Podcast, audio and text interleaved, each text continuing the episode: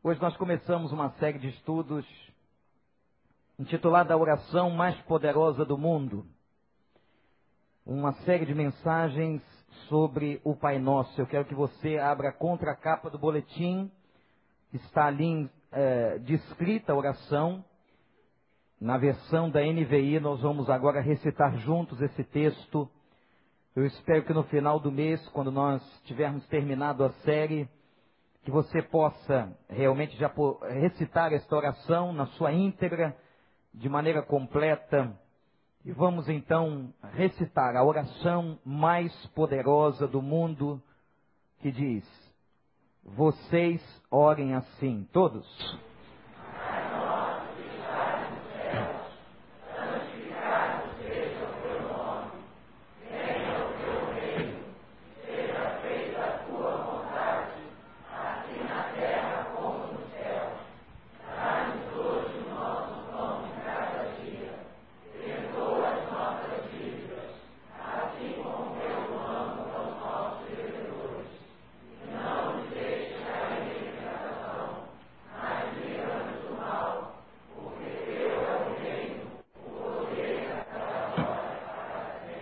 Amém.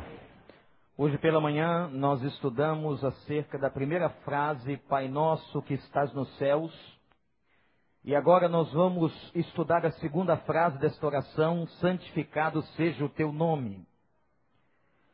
Hoje pela manhã nós estávamos introduzindo o estudo desta oração. Eu disse que Jesus Cristo estava fazendo um ensinamento dentro do Sermão da Montanha. O Sermão da Montanha aquele discurso famoso que está desde Mateus 5 até Mateus capítulo 7. Ali dentro, em Mateus 6, nós encontramos a oração do Pai Nosso que Lucas, no seu evangelho, a sintetiza. Ele está tratando acerca do ensino da oração. Jesus condenou as vãs repetições. De maneira nenhuma ele está condenando o fato de você insistir com Deus em oração acerca de um pedido, acerca de um clamor que você tem, se você tem um problema na sua vida, você pode orar todos os dias por este problema. Deus não se zanga com isso. Deus não tem qualquer problema de você estar repetindo o seu pedido. O que Deus tem problema são, é com as vãs repetições. É com repetições sem sentido. É com repetições que não têm propósito, repetições que não têm objetivo.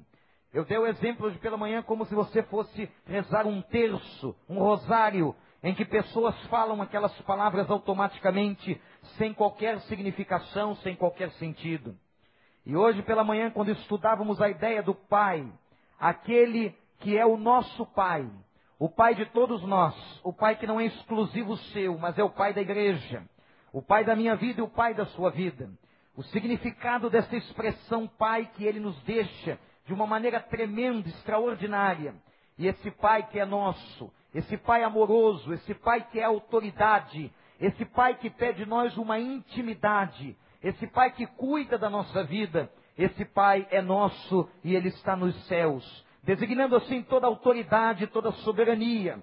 Um Deus que não tem lugar específico, um Deus que não mora no Sinai, no Horebe, ou em Sião, ou no Templo de Jerusalém, mas um Deus que está sobre todos nós, sobre todo mundo, e está pronto a ouvir a oração de todo aquele que clama e que invoca o seu santo nome. Mas agora nós queremos entender o porquê e o que Jesus quis dizer quando ele ensina-nos a orar assim: santificado seja o teu nome. Antes de pedir qualquer coisa a Deus, você deve reverenciá-lo. O nome do nosso Deus é santo. E esta expressão santo, a ideia de santidade, é a ideia de alguma coisa que foi separada. Ora, o que Cristo está querendo dizer, quando ele afirma que o nome do nosso Deus é um nome separado, por que, que este nome é separado? De que maneira este nome é separado de todos os outros? Porque neste nome e sobre este nome, amados, está toda a plenitude, toda a divindade de Deus. O nome de Jesus, o nome do nosso Deus, o nome sobre todo nome. E por este nome todo joelho se dobrará, é o nome do Senhor Jesus. Mas ele agora está dizendo: Pai, santificado seja o teu nome. O nome do Senhor. O nome do nosso Deus está separado de todas as coisas. E quando ele está ensinando a teologia da oração, ele diz algo extraordinário sobre o acesso a esse Deus. A esse Deus que é santo, ele disse tudo que vocês pedirem ao Pai em meu nome. Jesus se coloca agora como intercessor, como único e suficiente intercessor. Olha aqui, meu amigo que nos visita esta noite. Você não precisa de nenhum outro intercessor. Nem Maria, mãe de Jesus, nem José, seu pai, nem qualquer um dos seus irmãos de carne, nem qualquer um dos seus discípulos, nem Pedro, nem Tiago, nem João, nenhum deles poderá levar você até o trono de Deus, o Deus Santo, o Deus tremendo, o Deus que é Pai. Apenas o nome de Jesus nos conduz até Deus. Uma coisa interessante aconteceu nos primeiros dias da igreja. Quando Pedro e João subiu à porta de um templo, o templo principal de Jerusalém, e ali na escadaria eles encontraram um coxo, um homem aleijado, e ele estava todo dia ali pedindo esmolas. E quando então Pedro e João subiam a escadaria, o homem estende a sua mão, e quase que numa rotina diária, ele suplica por uma esmola, e o texto mostra que provavelmente ele está com a cabeça baixa, com a mão estendida, como um mendigo faz na porta de qualquer igreja no centro da cidade ou perto de nós. E quando Pedro vê aquele homem, ele diz: Olha, nós não temos nem ouro nem prata, mas tudo que nós temos agora nós vamos te dar em nome de Jesus o nome sobre todo nome, você se levanta agora e diz a Bíblia que os pés, os artelhos, os tendões daquele homem se firmaram e ele se levantou pelo nome de Jesus e saiu entrando no templo e começou a glorificar e exaltar. E quando aquela multidão que estava no templo vendo que aquele que era aleijado na porta do templo, agora estava dentro da igreja, louvando, adorando, a multidão ficou maravilhada e aquilo gerou centenas e milhares de conversões. As autoridades judaicas, não satisfeitas com aquele movimento que proclamava o nome de Jesus, foram interrogar a Pedro e João. O capítulo 4 conta, conta para nós a interrogação dos sacerdotes e das autoridades. E chegaram para eles e perguntaram: em nome de quem vocês fizeram isso? Qual foi o nome, com que poder, com que autoridade vocês fizeram tal milagre e curaram aquele aleijado que estava na porta do templo? Na mesma hora, Pedro, na sua impetuosidade, cheio do Espírito de Deus, responde: Em nome do Senhor Jesus, a quem vocês crucificaram, esse homem agora se levantou, foi no poder do seu nome, e no poder do seu nome ele entrou no templo, e no poder do seu nome seus pés e artelhos se firmaram, e no poder do seu nome ele está agora salvo, curado para a glória de Deus, e está aqui louvando o nome do Senhor. É no nome, no poder do nome de Jesus que todos os milagres do mundo acontecem. Aleluia! E é esse Jesus que nos ensina a dizermos santificado seja o nome de Deus. O que esta frase nos ensina? Eu quero dizer alguns ensinamentos desta poderosa frase. Primeiro, que Deus seja reverenciado. Que Deus seja tratado como santo por, todo nós, por todos nós. Quando você está orando, e é isso que Jesus ensina nesta oração, santificado seja o teu nome. Eu estou dizendo, ó Deus grande e temível, Deus que curou o aleijado da porta do templo, Deus que transformou a minha vida, ó Deus, sejas tu honrado e tu és digno de toda honra, de toda glória e de todo louvor. Quando você estiver diante de Deus, a primeira coisa que você tem que fazer não é pedir nada a Deus, não é rogar nem nada ao Senhor e nem fazer intercessões, mas a primeira coisa que nós devemos fazer diante de Deus quando diante dele nos apresentamos, é glorificar e reverenciar o seu nome e dizer: Senhor, o teu nome é santo, santificado seja o teu nome, glorificado seja o teu nome, honrado seja o teu nome, amável é o teu nome sobre toda a terra. Amém, igreja? Era assim que o salmista falava de Deus. Um Deus santo, um Deus poderoso, um Deus temível. E hoje de manhã, nós estávamos aprendendo sobre esse Deus grande. E a frase de hoje de manhã foi a seguinte: Pai nosso que estás nos céus. Uma frase que nos ensina uma ambiguidade lindíssima. O mesmo Deus que é Pai, o mesmo Deus que é amor, o mesmo Deus que é intimidade, é o Deus poderoso que está nos céus é o Deus que é capaz de fazer todas as coisas. O amor de Deus deseja e o seu poder é que faz. Louvado seja o seu nome. Graças a Deus porque nós temos um Pai a quem nós podemos pedir e Ele pode realizar. Nós pedimos e Ele pode fazer, porque nele habita a plenitude de todo poder e toda autoridade. Portanto, quando você estiver na presença desse Deus, santifique o seu nome e dê honra ao nome de Deus, por quem Deus é. Estamos vivendo dias, irmãos, de pessoas que só querem receber desse Deus. Você viu a capa da revista Veja que saiu esta semana? Que está nas bancas e provavelmente chegou na casa de alguns de vocês, tentando minimizar o poder do nome de Deus. Numa reportagem que tenta igualar as coisas e que tenta mostrar para nós que para nós alcançarmos coisas extraordinárias, para nós alcançarmos coisas especiais, basta termos pensamento positivo. E que nós tenhamos palavras de afirmação. E que nós façamos um movimento de intelectualidade e de emoção, dizendo nós vamos conseguir. Eu tenho certeza que eu vou chegar lá com jargões, com palavras, com frases a partir de um livro que está fazendo sucesso no mundo inteiro, está chegando entre nós intitulado O Segredo. E que milhares de pessoas estão procurando entender o que aquela mulher, aquela autora está querendo dizer.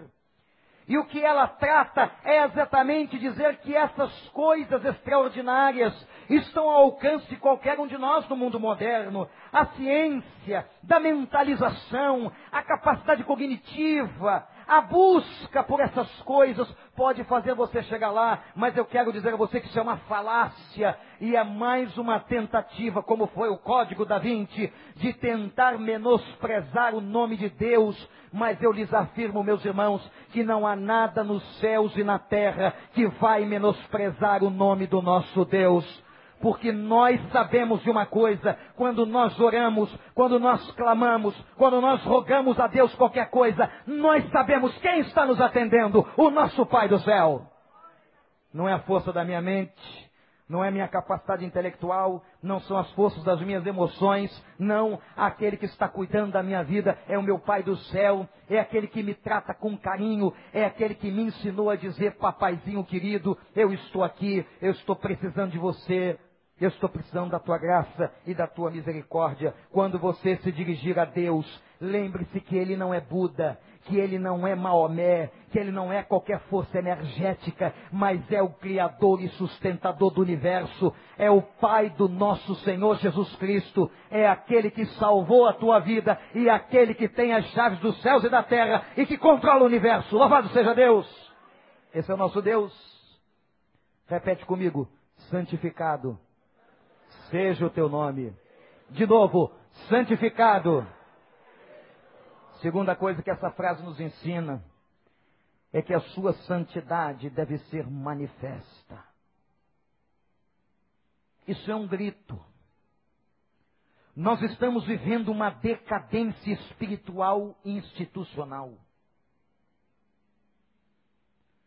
A malícia da sociedade do mundo tem ofendido a Deus. O pecado tem destruído todas as estruturas.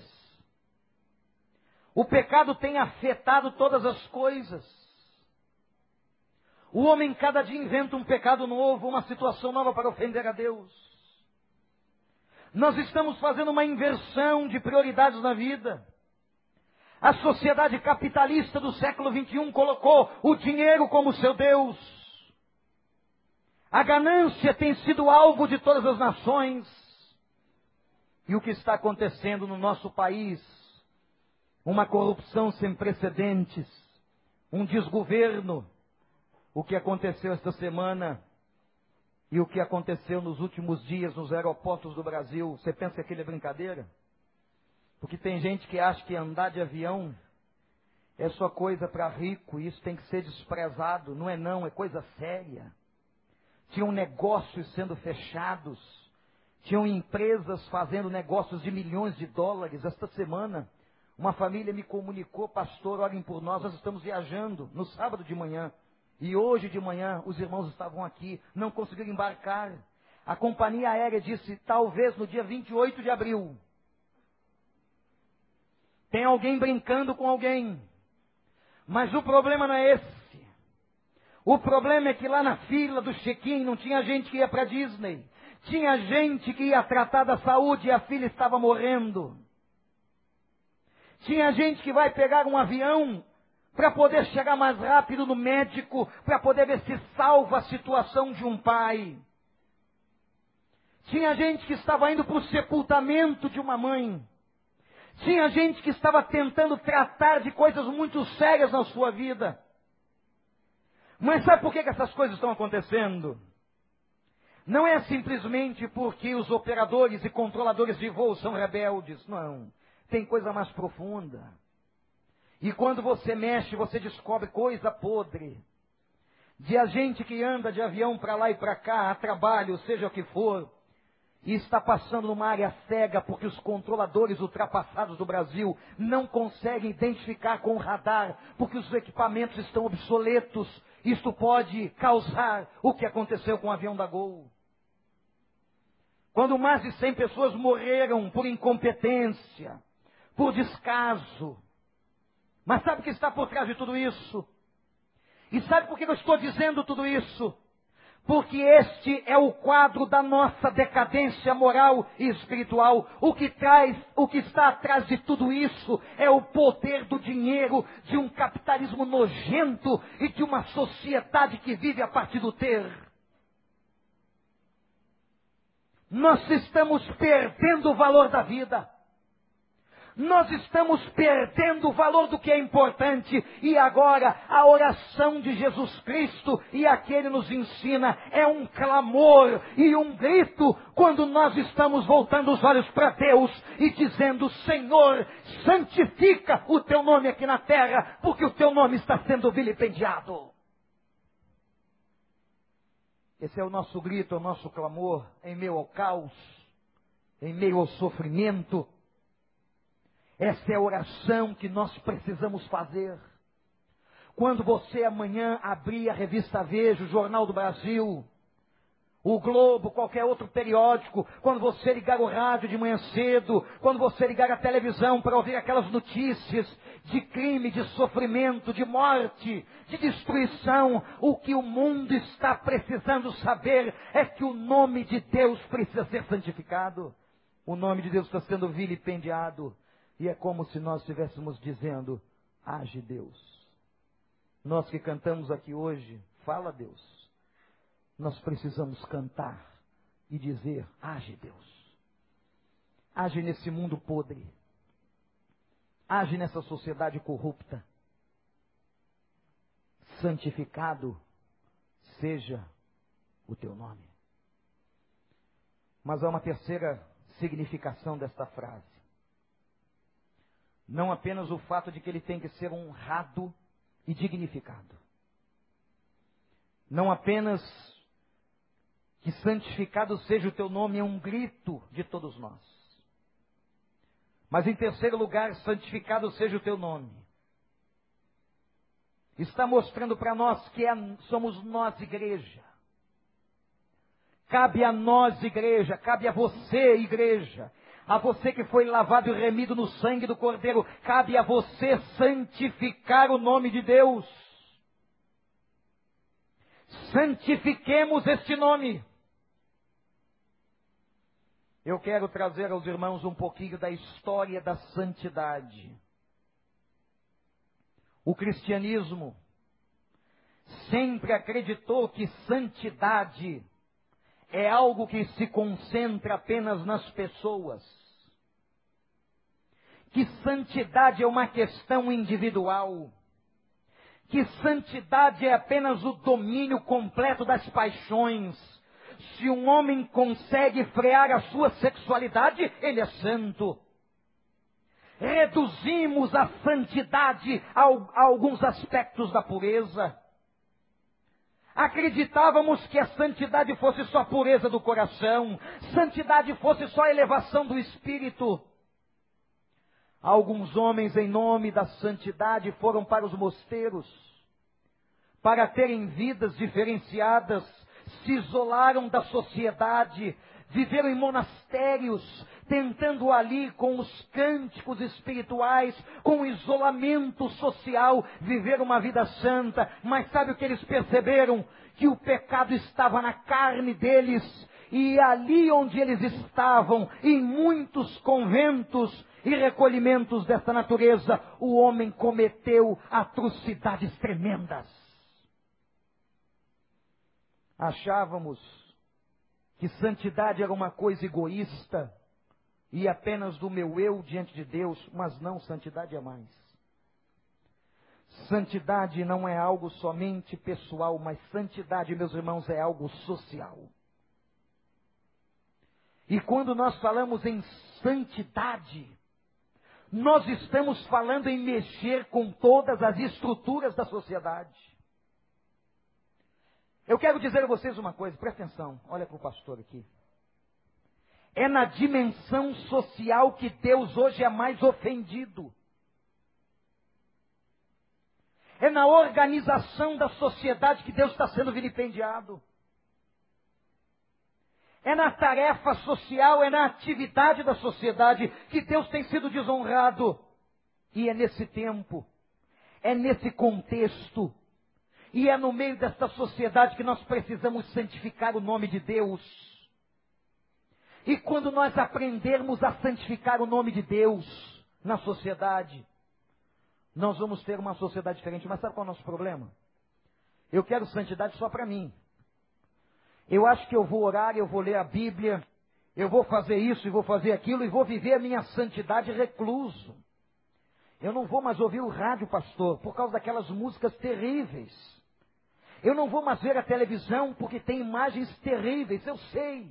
Eu sei que tem músicas horrorosas, que tem imagens terríveis e destrutivas. Mas não é isso exatamente que vai você ser, vai fazer você ser mais santo. Não é esse tipo de movimento, mas é uma coisa mais profunda, é uma coisa de essência, é uma coisa de intimidade. E quando você perceber que ser santo não é estar recluso na sua casa, mas é estar vivendo na sociedade santificando o nome de Deus. Você então vai poder entender qual é a dimensão desta oração em que Deus está nos dizendo e nos ensinando em Cristo: santificado seja o teu nome. Essa frase mexe com a nossa santidade em dois níveis. O primeiro é o nível do ser quem somos? Será que a santidade nos atrai? Um dos textos mais extraordinários do Velho Testamento foi quando Moisés foi diante da sarça. E se você ler aquele texto com cuidado, acontece um movimento interessante. Ao mesmo tempo em que Moisés, ele sente medo, ele se sente atraído.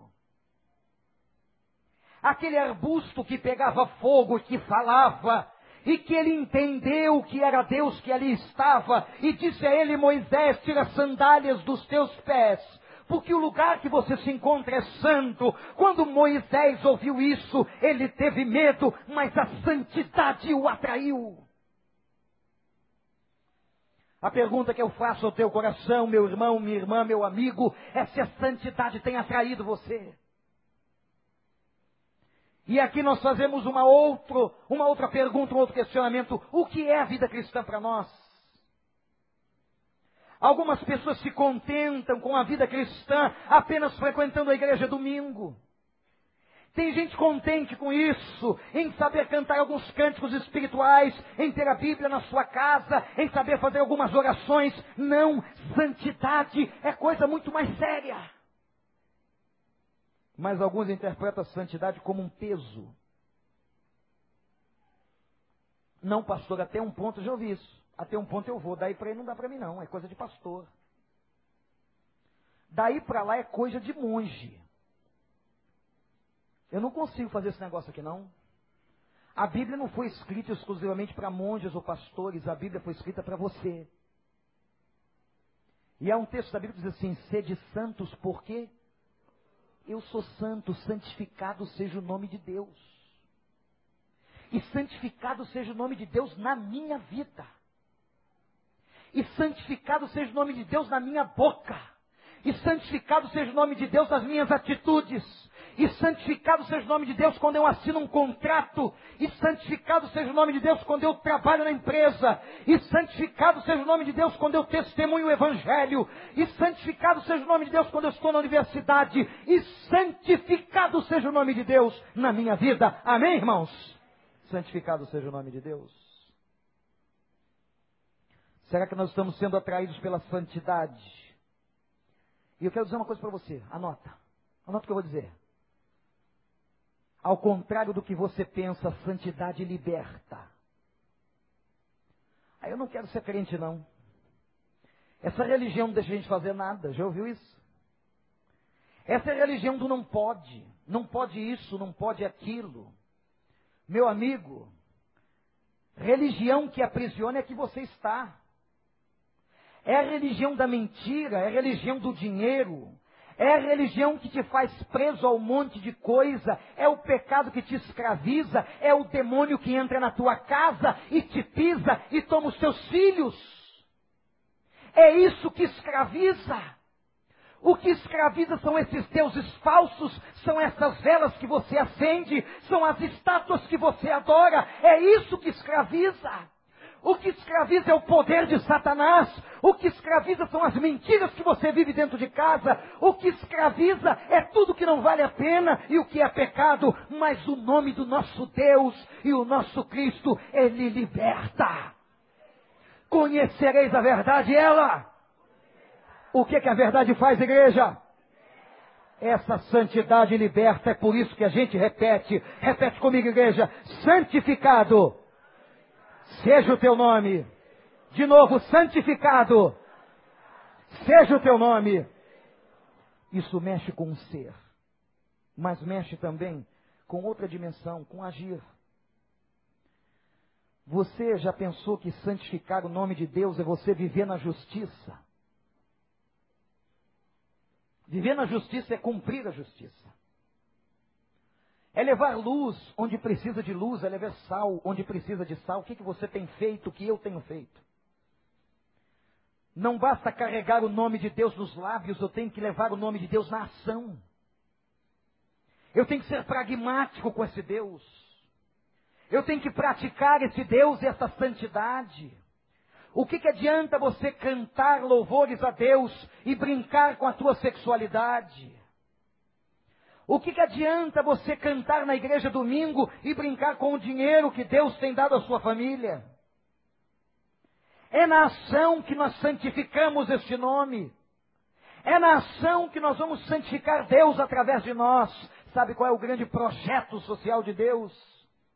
O grande projeto social de Deus é que esta sociedade seja santificada no nome de Jesus. Esse é o projeto que muita gente não quer, muita gente que fecha a porta, muita gente que diz não para Deus, mas o que Deus está querendo deste mundo, da minha vida, da sua vida e dessa sociedade é que ela seja santa. Mas ela não entendeu isso. Uma sociedade separada, e quando você olha para a sua vida, pergunta a você mesmo: será que você tem cometido atos de justiça? Será que você tem tido um coração puro? Será que você tem transbordado em amor? Será que você tem priorizado o reino de Deus?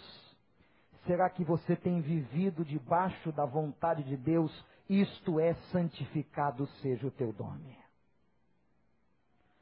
E são duas dimensões que estão interrelacionadas, a do ser e do agir. Porque veja bem, meu irmão, minha irmã, eu só posso levar a santidade a este mundo caótico se eu tivê-la em minha vida. Se ela for presente no meu coração, esta foi experiência real na vida de Isaías. Quando ele entrou no templo, e ele se depara com a santidade de Deus, ele vê um coro angelical cantando o quê? Santo, santo, santo, santo, santo é o Senhor. A terra está cheia da sua glória. Repete essa frase comigo. Santo, santo, santo, santo é o Senhor. A terra está cheia da sua glória. De novo, igreja. Santo, santo, santo é o Senhor. A terra está cheia da sua glória. Isaías caiu. Quando nós entramos na presença de Deus, e nós nos deparamos com a sua glória, nós vemos como um espelho o nosso próprio pecado. A glória de Deus reflete a nossa fragilidade. É tão límpida e tão maravilhosa que nós somos um contraste. E quando Isaías viu aquela glória, ele disse: Senhor, eu sou um homem de lábios impuros eu sou um homem cheio de fraqueza na minha boca. E naquele momento Deus tratou da ferida e pegou uma brasa do altar e tocou nos lábios Isaías. Disse: O teu pecado foi tirado, a tua iniquidade foi perdoada. Agora sim, Isaías estava tratado no ser. E quando ele estava tratado no ser, Deus disse: Agora age. E ele disse: Senhor, eis-me aqui. A quem enviarei? E quem que pode ser profeta no meio dessa sociedade podre? No meio deste mundo corrupto e sem Deus, Isaías agora podia dizer: Senhor, eis-me aqui. É isto que significa santificado seja o teu nome. Entender que a glória deste nome é toda dele. Entender que esta frase é um grito mas entender que somos nós que o santificamos. Ou a igreja entende que a santidade do nome de Deus só acontecerá através dela, ou nós envergonharemos esse nome. Ou nós destruiremos esse nome ou nós estamos matando este nome, envergonhando este nome e fazendo pessoas tropeçarem, ou você decide santificar este nome através da sua vida, ou não precisa vir na igreja.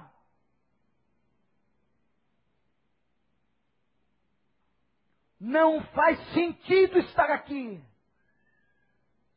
Duro esse discurso. Não faz sentido, vai para outro lugar. Vai lá ver os mil gols do Romário.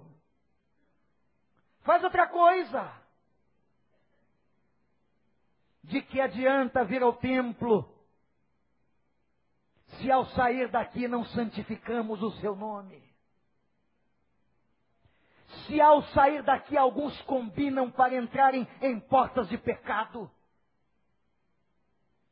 Se amanhã assinamos contratos desonestos, ou se chegarmos em casa e pegarmos o telefone para tratarmos de maledicências e fofoca, para que viemos ao templo? Se não santificamos o nome de Jesus, o nome de Deus. E por que orar? Santificado seja o teu nome se essa santidade levada ao mundo depende de nós, sal da terra. Pai nosso que estás nos céus, santificado seja o teu nome. E a quarta, e o quarto e último significado que eu quero dar a esta frase tremenda é que esse nome tem prioridade. Eu disse hoje pela manhã que Leonardo Boff vê esta oração em duas partes. Na primeira, os interesses de Deus. É o nome de Deus, é o reino de Deus, é a vontade de Deus. Depois, os nossos interesses, o pão nosso de cada dia, as nossas dívidas, o perdão e todas as outras coisas. Mas primeiro é o nome de Deus. Você já entendeu o que significa colocar o reino de Deus em primeiro lugar? Aliás, é o versículo no final do capítulo 6 que diz: coloquem o reino de Deus em primeiro lugar. E o que diz mais, igreja? E todas as coisas serão acrescentadas. Mas sabe como é que a gente vive? A gente gosta de colocar na frente o nosso nome. A nossa natureza egoísta. A nossa natureza inclinada para o pecado. Onde a prioridade está no meu nome. Nós adoramos ver o nosso nome em todos os lugares. Na lista da festa. Lembra daquela festa que você foi barrado? E que não colocaram o seu nome, aquilo marcou a sua vida. Que coisa profunda.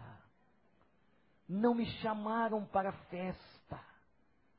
Sabe qual é a maior dor que você tem? Não é o fato de não ter sido chamado, mas é o fato de ter sido pisado enquanto nome. Nós queremos ver o nosso nome em primeiro lugar. Se pudesse, já pensou? Como é que você se chama? Vamos agora juntos a uma só voz dizer os nossos nomes. Ao mesmo tempo, você diz o seu e eu digo o meu. Eu me chamo. De novo, você se chama? Lindo. Seu nome é lindo. Mas não é o nome mais importante agora? Seria tão bom se amanhã amanhecesse na página do Globo o seu nome. Você compraria todos os jornais. Fosse o seu nome bem falado ou mal falado. Falem mal, diz o versículo.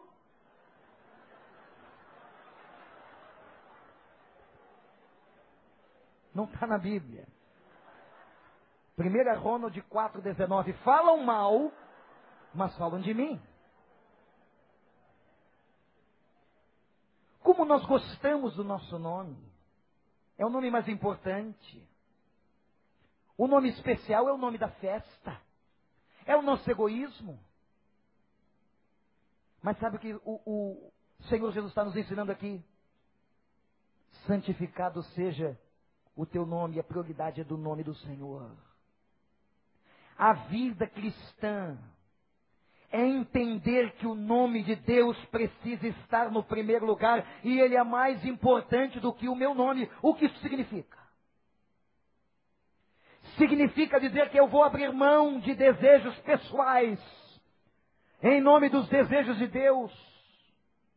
Eu vou abrir mão de prazeres pessoais em nome dos prazeres de Deus. Eu vou deixar de fazer coisas que eu gosto para fazer coisas que ele gosta. Eu vou deixar de fazer muitas outras coisas para dar prioridade ao seu reino. Onde você gostaria de estar hoje? Hein? Não tem lugar mais interessante do que estar, não? Do que estar aqui. Quem sabe comendo uma picanha na beira da praia, à noite, ou beliscando um abacaxi para os lights, olhando essa lua linda, dando uma bicota no namoro, com respeito cristão, aliás, cristão não beija, cristão dá ósculo.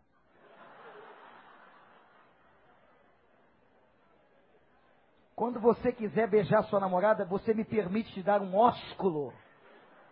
Se ela não souber o que é isso, dá um tapa na sua cara. Cuidado. Por isso tem que namorar gente crente. Não é verdade? Telefone.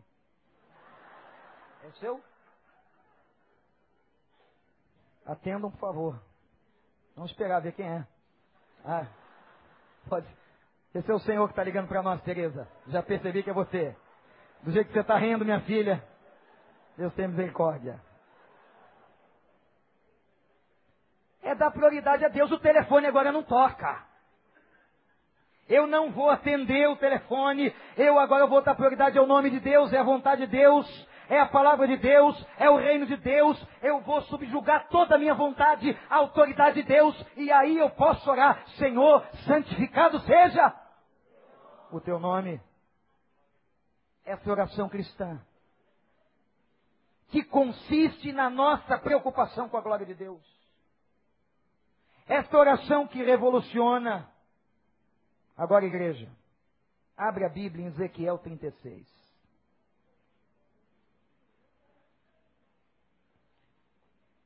Ezequiel capítulo 36.